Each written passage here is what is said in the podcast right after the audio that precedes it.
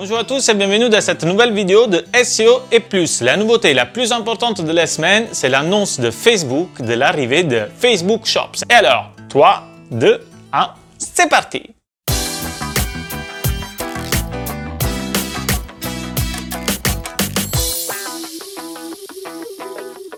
Et oui, oui, vous l'avez bien compris, bientôt vous pourrez acheter directement des produits à partir de la page Facebook d'une entreprise ou de son profil Instagram. Cette nouvelle fonctionnalité permet aux entreprises de créer gratuitement une boutique Facebook pour vendre leurs produits sous toute la galaxie des sites Facebook, donc sous Facebook, Messenger, WhatsApp et Instagram. Et c'est une nouveauté vraiment très importante, c'est là. La crise actuelle nous fait vivre et consommer davantage en ligne et ainsi Facebook tente de rattraper son retard sur le leader de l'e-commerce, Amazon. Et cette nouveauté un poids aussi sur toutes les sociétés qui vont devoir investir des nouvelles ressources pour mettre en place et gérer ce nouveau canal de vente. Nous allons sans doute parler encore et encore de Facebook Shops pour vous donner plus de détails dans les prochains numéros de SEE+. Et pour l'instant, on sait que ces boutiques Facebook sont attendues aux États-Unis dans les prochaines semaines et donc il faudra sans doute attendre un peu plus pour les voir aussi en France. Autre événement important de la semaine dernière, ben Google, le 18 mai, a annoncé officiellement que le déploiement de sa mise à jour du Core Update de mai 2020 est maintenant terminé. Pour rappel, la mise à jour de l'algorithme de Google avait commencé le 4-5 mai dernier, donc gardez un œil sur vos classements. Une information qui concerne les résultats Google Shopping organiques, donc ceux gratuits. Il semblerait qu'au lieu d'utiliser les données structurées pour euh, générer les résultats organiques sur Google Shopping, ben Google utilise uniquement les données présentes dans le Google Marchand Center. C'est un passage très subtil, cela signifie en gros qu'il faut passer par Google Marchand Center même si on fait du référencement naturel pour la section Google Shopping. Il est donc de plus en plus important connaître le Google Marchand Center pour ceux qui font du SEO.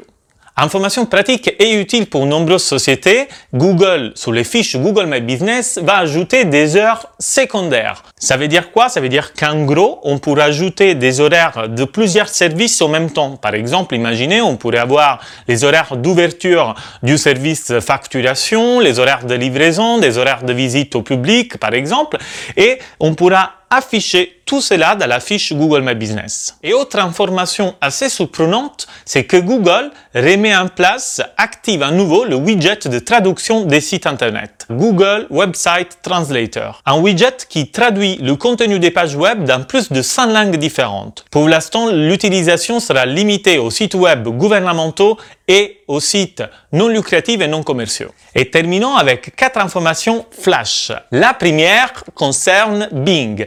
Bing innove ses SERP et introduit un type de réponse oui-non basé sur l'intelligence artificielle. Est-ce que Google va lui aussi mettre en place ce type de réponse? Deuxième, Google annonce que dans la Search Console et dans l'outil de test des résultats enrichis, il est maintenant possible de tester le balisage des recettes. En plus, dans l'outil de test, vous pourrez également visualiser comment Google affichera votre recette et vous pouvez trouver tous les problèmes liés à votre balisage avant la publication. Troisième info flash concerne Twitter. Twitter va bientôt nous donner la possibilité de gérer les réponses aux tweets. Ça veut dire quoi? Ça veut dire qu'il va ajouter une fonctionnalité qui permet de gérer qui pourra répondre à nos tweets. Il y aura trois options pour définir qui pourra répondre un tweet. Tout le monde, les personnes que vous suivez et uniquement les personnes que vous mentionnez. Et quatrième et dernière news flash, ben, Google introduit dans les avis la possibilité d'ajouter des points positifs et des points négatifs. Donc, quand vous laissez un avis pour une entreprise de services, comme par exemple un plombier, ben Google va vous proposer de laisser des éléments positifs si vous laissez une note de 4, 5 étoiles, ou des critiques, des éléments négatifs si vous laissez une note de 1, 2 étoiles. Et aucun attribut est présenté si vous laissez une évaluation de 3 étoiles. Plus de détails sur les informations que je vous ai présentées sont disponibles dans la description de la vidéo sous la chaîne YouTube. Et cette semaine aussi, vous trouverez également des bonus. Et alors, n'hésitez pas à partager la vidéo et vous abonner à la chaîne. Rendez-vous à la semaine prochaine. Ciao